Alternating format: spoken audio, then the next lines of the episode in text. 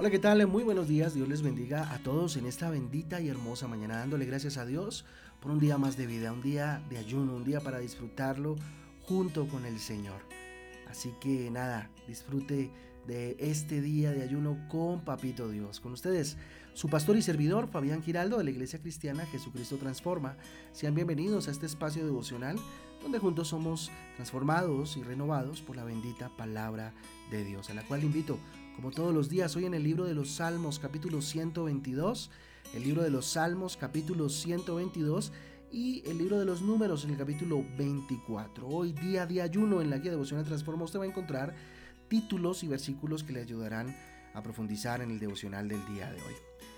La iglesia, la casa de Dios, Salmo 122 para el día de hoy. Voy a tocar por ahí el Salmo 123 y hasta el 124 eh, para hablar acerca de este tema.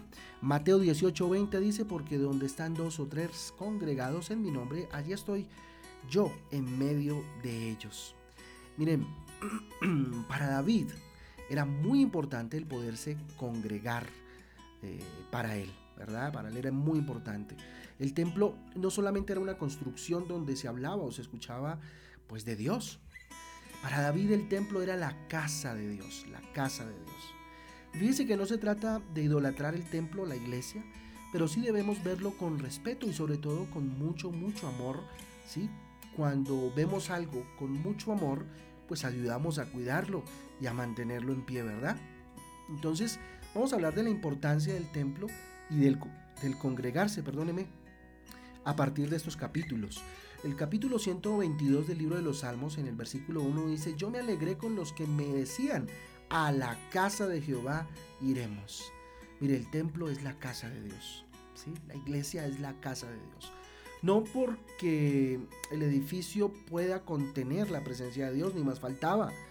El templo, más bien en el templo o en la iglesia se manifiesta la presencia de Dios que es diferente. Hay una manifestación de la presencia de Dios en ese lugar.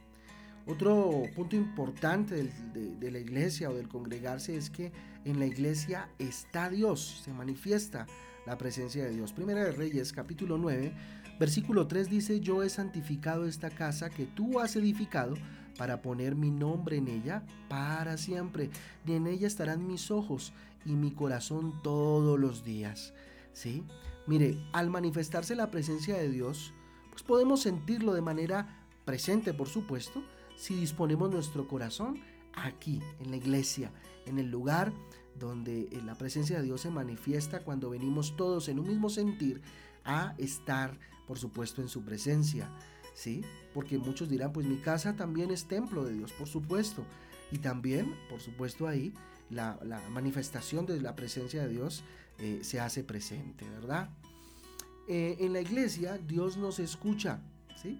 Primera de Reyes 9.2 dice lo siguiente, Jehová apareció a Salomón la segunda vez como le había aparecido a Gabaón y le dijo Jehová, yo he oído tu oración y tu ruego que has hecho en mi presencia, ¿sí? Allá en el templo, en la casa de Dios. ¿ah? Tremendo. Mire, en la casa de Dios, en la iglesia, podemos alabar a Dios con mayor libertad y, con, y sin ningún tipo de interrupción, porque estamos en ello, en lo que estamos. Tal vez en casa, como lo decía hace un momento, es también un templo, es un modelo de templo, por supuesto, un modelo de iglesia, pero pues a veces estamos en nuestras cosas, a veces llegan, timbran el teléfono, qué sé yo, en la iglesia tú te concentras para estar en la presencia de Dios. Mire lo que dice el versículo 4, el versículo 4 del Salmo 122. Eh, y allá subieron las tribus, las tribus de Jab, conforme al testimonio dado a Israel, para alabar el nombre de Jehová. Y se está refiriendo a Jerusalén como la casa de Dios, como el mayor oratorio del mundo, ¿verdad? Y podemos entonces compararlo con la iglesia, con el lugar donde todos subimos a estar en la presencia de Dios, a alabarlo con libertad y sin ningún tipo de interrupción. Además, ahí también escuchamos sus ordenanzas. Mire lo que dice el versículo 5 del Salmo 122, porque allá están las sillas del juicio, los tronos de la casa de David. Es en la iglesia donde escuchamos lo que Dios quiere. Eh, decirnos, donde Dios eh, nos enseña eh, lo que quiere para nuestras vidas. Eh, además, allá nos animamos unos a otros. Hebreos capítulo 10 versículo 25 dice, no dejando de congregarnos como algunos tienen por costumbre, sino exhortándoos, ojo, y tanto más cuando veis que aquel día se acerca. Es ahí donde nos motivamos unos a otros, donde en un mismo sentir, lo decía hace un instante, vamos a la presencia de Dios, ¿ok? Miren lo interesante. ¿Cuál debe ser nuestra actitud al congregarnos? ¿Cuál debe ser nuestra actitud? De humildad, primero que todo. El Salmo 123, en el capítulo 1 al 3 dice, a ti alce mis ojos, a ti que habitas en los cielos. Y aquí como los ojos de los siervos miran a la mano de sus señores y como los ojos de la sierva mm, a la mano de su señora. Así nuestros ojos miran a Jehová nuestro Dios. Mm, tremendo. ¿Sí? Dice a Jehová nuestro Dios, hasta que tenga misericordia de nosotros. ¿sí? Mire, no solo debemos congregarnos para exigir milagros o para encontrarnos con amigos o para qué sé yo. No, ¿cierto? Debemos ir con humildad a estar en la presencia de Dios. Dos, buscando su misericordia debe ser nuestra actitud frente a Dios.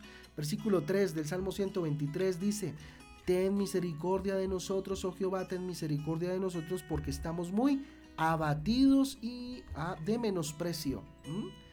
Miren, todos somos pecadores y eso es una realidad. Y lo que recibimos no es, eh, lo que recibimos pues no, no, no obedece a lo que merecemos. Es porque Jesús decidió perdonarnos, que a pesar de que merecíamos castigo, Él nos dio gracia, gracia. Por eso nuestra búsqueda, nuestro ir hasta desplazarnos hasta el lugar donde levantamos adoración unos con otros, es un acto de humildad, es un acto de reconocimiento de su gracia y su misericordia. Muy bien. Tercero, mire, tenemos que ir con una actitud de un corazón agradecido, con gratitud. El Salmo 124, entre los versículos 6 y 7 dice, bendito sea Jehová que no nos dio por presa los dientes de ellos nuestra alma escapó, cual ave del lazo de los, de los cazadores. Se rompió el lazo y escapamos nosotros. Tremendo, mire, son muchas las maravillas que, eh, que hemos recibido de parte de Dios, ¿no cree? Miren, si fuéramos agradecidos con Dios, pues no necesitaríamos que nos estén rogando o nos estén exigiendo para congregarnos. Iríamos porque estamos agradecidos con el Señor, porque queremos que Dios vea en nosotros esa actitud de gratitud hacia su misericordia, hacia su gracia. Otra actitud que debe haber en el corazón de aquel que se busca congregarse o estar en la presencia de Dios en la iglesia es que debe ir con un anhelo en su corazón, ¿sí? con anhelo en nuestro corazón. Salmo, el libro de los Salmos, en el capítulo 7, versículo 4, dice, una cosa he demandado de Jehová, esta buscaré, que esté yo en la casa de Jehová todos los días de mi vida, para contemplar la hermosura de Jehová y para inquirir en su templo. Clarísimo versículo, clarísimo. Mire, cuando eh, hacemos las cosas por amor, no nos cargamos, las disfrutamos, las disfrutamos, las disfrutamos. Cuando nos congregamos solo con el ánimo, no sé, de recibir un milagro o de, qué sé yo, pues por lo general las ganas de seguirlo mm, haciendo, de, que se vuelva una costumbre, pues durarán muy poco. Pero si lo hago con amor, ¿sí? si lo hago con motivación, si lo hago por agradecimiento, si lo hago por amor, pues eh, van a ser más fuertes mis motivaciones y van a ser más duraderas de parte del Espíritu Santo, por supuesto, que actúe en mí. Vamos a orar entonces y vamos a entregarle este día al Señor.